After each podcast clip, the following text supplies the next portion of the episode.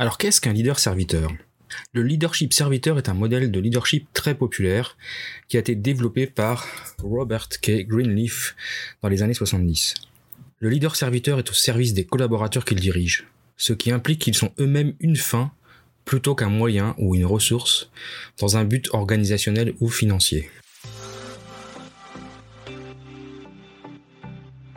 Bienvenue dans le podcast des leaders holistiques. Je suis Christophe, créateur du site lelinmanufacturing.com et de la formation Culture votre expert en leadership, excellence opérationnelle et lean management depuis plus de 25 ans. Ce podcast est pour vous si vous êtes attiré par le leadership, le développement personnel et la spiritualité. Si vous avez besoin de mieux équilibrer votre vie privée et votre vie professionnelle. Si vous avez d'importantes responsabilités professionnelles et que parfois cela affecte votre vie privée ou inversement. Si vous voulez devenir un leader serviteur, bienveillant, humaniste, éthique et intuitif, si vous voulez développer un leadership avec une approche globale, intégrale, holistique, basée sur votre corps, votre cœur et votre esprit pour le bien de vos proches et de la communauté, alors vous êtes au bon endroit. Que vous soyez un homme ou une femme, directeur, manager, leader expérimenté ou pas, coach accompagnant des dirigeants, je vous remercie de passer ces quelques minutes avec moi aujourd'hui. Allez, on y va, c'est parti leadership au service des équipes est une philosophie altruiste qui soutient d'abord les personnes qui choisissent de servir.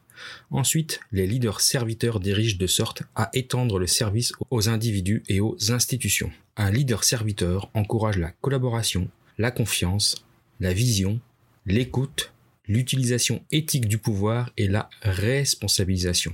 Alors qu'est-ce qu'ils font ces leaders serviteurs? Mais ils se dévouent pour servir les besoins des membres de l'organisation. Ils se focalisent sur l'obtention des besoins de ceux qu'ils gèrent. Ils développent les employés pour tirer le meilleur d'eux-mêmes. Ils coachent et encouragent les personnes à s'exprimer. Ils facilitent le développement personnel de ceux qui travaillent avec eux et ils écoutent et inspirent un sens de communauté. Alors pourquoi c'est si efficace? Ben, C'est évident, parce qu'il répond aux besoins des collaborateurs. Les collaborateurs peuvent ainsi utiliser leur potentiel maximum et performer au mieux. Une des forces du leadership serviteur est qu'il nous éloigne du leadership dominateur et égocentré. Il impose aux dirigeants de penser plus fort à la manière de respecter, valoriser et motiver les personnes qui leur reportent. Quels sont les facteurs du leadership serviteur? Les grands défendeurs, les avocats du leadership serviteur mettent en avant deux facteurs. Servir les employés et être altruiste. L'altruisme est une valeur importante. Un bon exemple d'altruisme est un homme politique qui défend une mesure impopulaire comme l'élimination rapide de la surconsommation et le gaspillage de produits à base de carbone parce qu'il pense que c'est dans l'intérêt du pays. Un leader altruiste peut prendre un risque, même mettre en jeu sa carrière pour défendre ce qui lui est juste. C'est un véritable leadership tel que démontré par Nelson Mandela. Nelson Mandela qui a passé une grande partie de sa vie en prison pour défendre les droits de ses compatriotes de couleur en Afrique du Sud. Alors le concept du leadership serviteur, euh, c'est un mouvement moderne qui a été, comme je l'ai dit, initié dans les années 70 par Robert K. Greenleaf. Il a écrit un premier livre euh, qui s'appelait Servant Leader. C'est là qu'il a inventé le terme de leader serviteur puis Servant Leadership, donc leadership serviteur. Il a publié différents, différents essais euh, sur les aspects du leadership serviteur. Et depuis les années 90, euh, après sa mort, le concept a été repris et puis développé par d'autres auteurs tels que James Autry, Ken Blanchard, Jim Hunter et Larry Spears. Le concept s'appuie donc sur trois thèmes, la réflexion, l'intégrité et la passion. La réflexion ou l'auto-réflexion, c'est ce qui permet de renforcer un peu la confiance personnelle du leader pour bien gérer une équipe et ses clients. Donc le leader dans ce cas, il doit s'engager à comprendre les caractéristiques du leadership serviteur. Il doit, il doit bien comprendre comment ça fonctionne. Puis il doit aussi réfléchir à comment ça influence ses relations avec ses équipes, avec ses clients, avec toutes les parties prenantes. Donc ça lui permet de finalement de s'améliorer, d'améliorer sa pratique, euh, des valeurs d'écoute, d'empathie, de guérison, de conceptualisation et de, de prévision. Ça lui permet donc de s'améliorer d'un point de vue personnel. Alors l'intégrité et l'intégrité, les leaders qui agissent avec intégrité sont perçus comme des personnes dignes de confiance et totalement honnêtes en prenant le temps de penser à la façon d'intégrer ses valeurs avec la vision de son organisation et comment sa propre honnêteté est respectée par ses pairs et ses collaborateurs, le leader peut devenir une force apaisante, curatrice au sein de l'entreprise. Et puis la troisième, le troisième concept est la passion, parce que le leader serviteur va démontrer son dévouement infaillible pour un idéal. Il va générer une véritable passion pour une des valeurs clés du concept de leadership serviteur, c'est soutenir la croissance des collaborateurs. Et ça, c'est vraiment quelque chose d'extrêmement euh, important. On, va y revenir plusieurs fois au cours de, ce podcast, mais vraiment comprendre que un leader, il est juste, il n'est pas là juste pour gérer une équipe et puis euh, optimiser son organisation et faire du business. Il est là un des deux objectifs, outre le business, c'est de faire croître ses collaborateurs, de faire grandir ses collaborateurs. Alors le leadership serviteur, c'est une philosophie sous-jacente du leadership. Alors les concepts fondamentaux du leadership serviteur, ils ont été donc exposés dans les trois essais euh, de Greenleaf, hein, The Servant as a Leader, the, the, Institution as Servant et Trustees as Servants. Il a fait trois essais qui décrivent bien le leadership serviteur. Larry Spears, qui lui a été à la tête du centre Greenleaf pour, les, pour le leadership serviteur pendant 17 ans, il a identifié 11 caractéristiques spécifiques au leader serviteur. Donc il a ressorti des essais de, Greenleaf, ces 11 caractéristiques qu'on va détailler. Alors je vais juste vous les citer là rapidement. Donc ces 11 caractéristiques sont la vocation, l'écoute, l'empathie, l'apaisement, la sensibilisation, la persuasion, la conceptualisation, la prévoyance, la gérance, l'engagement envers le développement des personnes et l'engagement envers le développement de la communauté. Alors d'autres experts en leadership ont aussi fait référence à ces caractéristiques comme étant les composantes essentielles d'un leadership efficient. Le centre euh, Servant Leadership de l'institution pastorale en Géorgie aux États-Unis définit le leadership serviteur comme le voyage d'une vie incluant la découverte de soi, le désir de servir les autres et l'engagement de diriger. Alors j'aime beaucoup, j'aime beaucoup ça sur le côté voyage d'une vie. C'est pas, on n'est pas juste en train de parler de s'améliorer, euh, faire un peu de développement personnel euh, dans le cadre du travail. On parle, on parle vraiment euh, d'un sacerdoce. On parle vraiment d'un concept de vie, une philosophie de vie qu'on applique dans son travail comme, comme on l'applique dans la vie euh, de tous les jours. Parce que quand on est un leader serviteur euh, au travail, on, est au service de ses amis, au service de sa famille. Et c'est pas, on, verra après euh, justement, connotation un peu négative du côté être au service d'eux. C'est pas, c'est, c'est, c'est pas, c'est pas une question de faiblesse ou d'être, de dire oui à tout. Hein. Les leaders serviteurs, ils s'efforcent continuellement d'être dignes de confiance conscients de leurs qualités, ils sont humbles, attentionnés, visionnaires, responsabilisants, relationnels, compétents. Ce sont des bons gestionnaires, des promoteurs de la communauté. Alors Jack Sipe et Don Frick dans leur livre Les sept piliers du leadership serviteur écrivent que les leaders serviteurs sont des individus de caractère qui mettent l'humain en avant. Ils sont doués de communication, ils font preuve de compassion, ils sont prévoyants, ils pensent système et exercent une autorité morale. Le docteur Kent Keith, auteur de The Case for Servant Leadership et ancien CEO du centre Greenleaf, déclare aussi que le leadership serviteur est éthique, pratique et sensé. Et il, identifie sept pratiques clés du leader serviteur. La première, c'est une bonne connaissance de soi. La deuxième, c'est une, bonne écoute, une certaine écoute.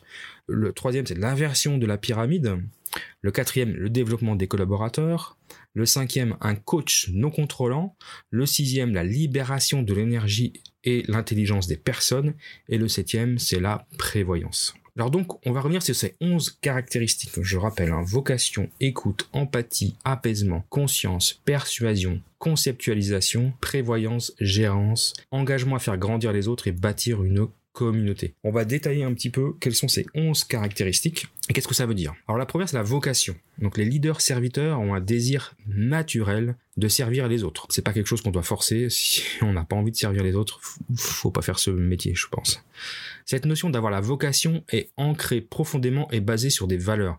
Ils ont un désir de faire une différence et recherchent toutes les opportunités d'avoir un impact sur la vie des autres sans jamais en tirer leur propre profit. Hein. On n'est pas un leader pour retirer un quelconque profit de sa situation. Je fais, je fais référence au leader euh, toxique dans un précédent podcast si jamais vous voulez en savoir plus là-dessus. Un tel leader est prêt à sacrifier son propre intérêt pour le bien des autres. Ce sont des caractéristiques qui sont innées. L'écoute. Les leaders serviteurs ont une excellente capacité d'écoute. Ils sont réceptifs, ils sont véritablement intéressés par le point de vue et la perspective des autres. Ils, ils ont c'est comme ça qu'ils ont le respect d'ailleurs de leurs collaborateurs. Les gens comprennent instinctivement que les leaders serviteurs encouragent le partage des idées et que ces idées seront entendues.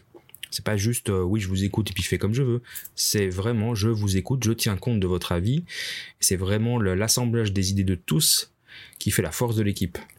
Donc l'écoute, est une compétence qui peut s'acquérir et s'apprendre pour ceux qui souhaitent devenir un leader serviteur. Donc contrairement au côté, à la vocation. L'écoute est quelque chose qui peut s'apprendre. Alors quelque chose qui est complémentaire de l'écoute, c'est l'empathie. C'est une qualité qui est difficile, enfin qui n'est pas, comment dire, c'est une qualité qui est aussi innée. L'empathie. Tout le monde a envie d'être accepté et reconnu pour son esprit unique et spécial. Les leaders serviteurs savent se mettre à la place des autres. Ils savent comprendre. Il ne, faut pas, il ne faut pas juste de l'écoute. Ils comprennent le contexte et les problèmes et peuvent s'identifier à leurs problématiques. Les leaders empathiques peuvent ainsi gagner la confiance des autres grâce à la compréhension de la situation vécue. Il faut juste maîtriser cette empathie parce que euh, le défaut de l'empathie, c'est que on peut, en étant trop compréhensif, peut ne pas prendre des décisions. Euh, on va prendre des décisions basées sur les émotions, sur les sentiments, pas forcément pour le bien de tous. Apaisement. Les leaders serviteurs savent quand ils ont l'opportunité d'aider à s'épanouir des personnes qu'ils sont amenés à rencontrer. Les leaders sont des personnes sur lesquelles on sait qu'on peut compter lors de situations traumatisantes. Ils ont développé une sensibilité remarquable pour la santé émotionnelle et spirituelle de l'autre. Ils sont disponibles et facilitent le processus d'apaisement. Et les autres le savent bien. On n'hésite pas à les approcher en cas de besoin là aussi avec un certain dosage euh, parce qu'on peut vite se noyer pour on n'est pas psychologue on n'est pas psychothérapeute pardon euh, mais euh, il est important de laisser entendre aux collaborateurs qu'on est toujours là pour eux. Dans ma pratique personnelle mon bureau est toujours ouvert sauf si je suis en conférence téléphonique ou si je suis en séance, en réunion ou en entretien, où là la porte est fermée, le reste de la journée, la porte est ouverte. Les collaborateurs le savent. Ils peuvent venir me déranger à n'importe quel moment. Ils sont prioritaires sur tout le reste. Donc ça, c'est vraiment important. La conscience. Les leaders serviteurs sont conscients de la réalité du terrain et attentifs à ce qui se passe autour d'eux. Ils sont toujours à la recherche d'éléments, d'indices dans leur environnement pour se faire une opinion et prendre des décisions. Ils savent ce qui se passe réellement et ils sont rarement trompés par les apparences. La conscience aide à comprendre les problèmes liés à l'éthique, le pouvoir et les valeurs. Ensuite, la persuasion. Les leaders cherchent à convaincre les autres plutôt que de s'appuyer sur leur autorité formelle. Hein, c'est pas tu dois faire ce que je te dis parce que je t'ai dit qu'il faut faire comme ça. On n'est plus du tout dans ce mode de fonctionnement.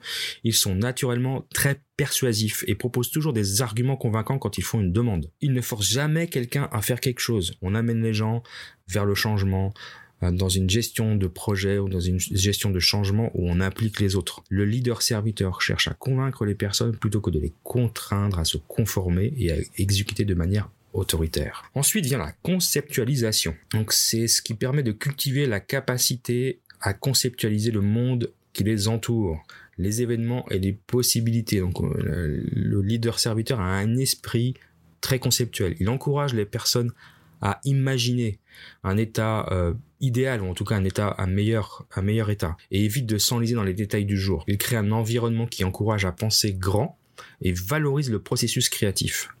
Donc l'idée c'est de penser au-delà de la réalité du moment en tenant un journal par exemple, en trouvant un mentor ou un guide ou en, ou en quête de vision. encore une fois, c'est un conseil qui s'applique tout à fait à la vie professionnelle comme à la vie privée. Un autre, euh, une autre qualité que, que l'on développe quand on est un leader serviteur, c'est la prévoyance. Donc on, est capable, on a une capacité incroyable d'anticiper les événements futurs. On a de l'intuition. Alors, on n'est pas des médiums, on n'a pas toujours raison, mais le leader, serviteur, il est fort pour interpréter les tendances et prévoir ce que le futur va apporter. En général, il anticipe les conséquences d'une décision avec beaucoup de précision.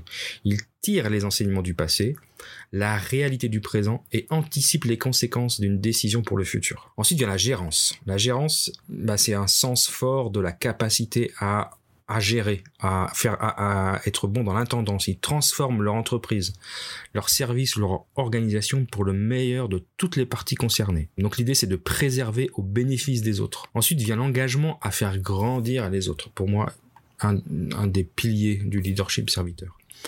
Donc le, leader serviteur est fortement engagé dans la croissance des personnes. Il pense que toute personne a quelque chose à offrir au-delà de sa contribution concrète. Il travaille dur pour aider les gens de différentes manières, spirituellement, professionnellement, personnellement. Ceux qui veulent devenir de grands leaders doivent être capables de se connecter aux besoins de développement de l'autre. Ils doivent trouver activement les différentes façons d'y parvenir. Vraiment un point très important, de pouvoir aider les autres, alors ses collaborateurs, mais c'est aussi c'est toutes les parties prenantes, hein, à grandir de manière personnelle, professionnelle et spirituelle. Et enfin, le dernier, le dernier point, c'est le, le fait de bâtir une communauté. Les leaders serviteurs ont un grand sens de l'esprit d'équipe, de la communauté et travaillent dur pour, la, pour le, propager dans, le propager dans une organisation. Ils pensent que l'organisation a besoin de fonctionner comme une communauté. ils incluent ce sens de communauté au sein de l'environnement professionnel. Alors attention, hein, ne pas tomber dans le dans l'excès de se faire passer, de croire qu'on peut devenir un gourou. C'est pas du tout l'idée là. L'idée, c'est de vraiment bah, créer un esprit d'équipe un esprit de communauté dans son équipe, mais aussi avec ses partenaires euh, proches, ses clients, les autres, les autres collaborateurs des autres services, euh, les fournisseurs. Donc il est possible, en tout cas moi j'en suis sincèrement convaincu parce que je l'ai vécu, de créer une vraie communauté autour de la culture d'entreprise et de la culture ligne. Alors le leadership serviteur, ça marche. Pourquoi ça marche? Bah, d'abord c'est un modèle, un modèle fondamental qui a été confirmé par euh, l'association Great Place to Work au cours de 25 années d'analyse des propres opinions des employés et c'est un modèle universel cohérent au fil du temps de pays en pays. Il s'applique aux entreprises dans tous les secteurs, aux ONG, aux établissements scolaires, aux administrations, aux salariés démographiquement très diversifiés. Et ça, je peux en témoigner parce que j'ai travaillé, j'ai été manager dans des pays très différents, donc en Amérique du Nord, aux États-Unis et au Canada. Et aux États-Unis, les collaborateurs, c'était un mélange d'Américains, de, de Mexicains et d'asiatiques, plus, plus quelques Européens, donc euh, une grande diversité. J'ai aussi pu exercer, j'ai pu exercer cette, euh, cette philosophie ben, en, France, évidemment, euh, dans différentes régions de françaises.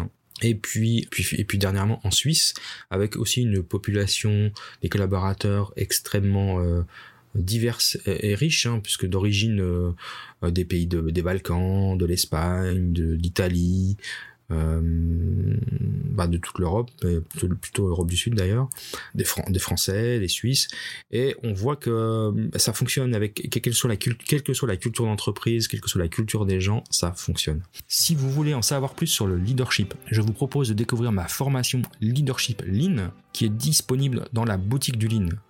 Alors pour cela, je vous propose de vous rendre sur le lien suivant bit.ly leadership lean bit bit.ly barre oblique leadership lean tout en attaché. Voilà, je vous propose d'aller voir ça et puis euh, je vous retrouve bientôt dans un autre épisode. Je vous remercie d'avoir passé ces quelques minutes avec moi.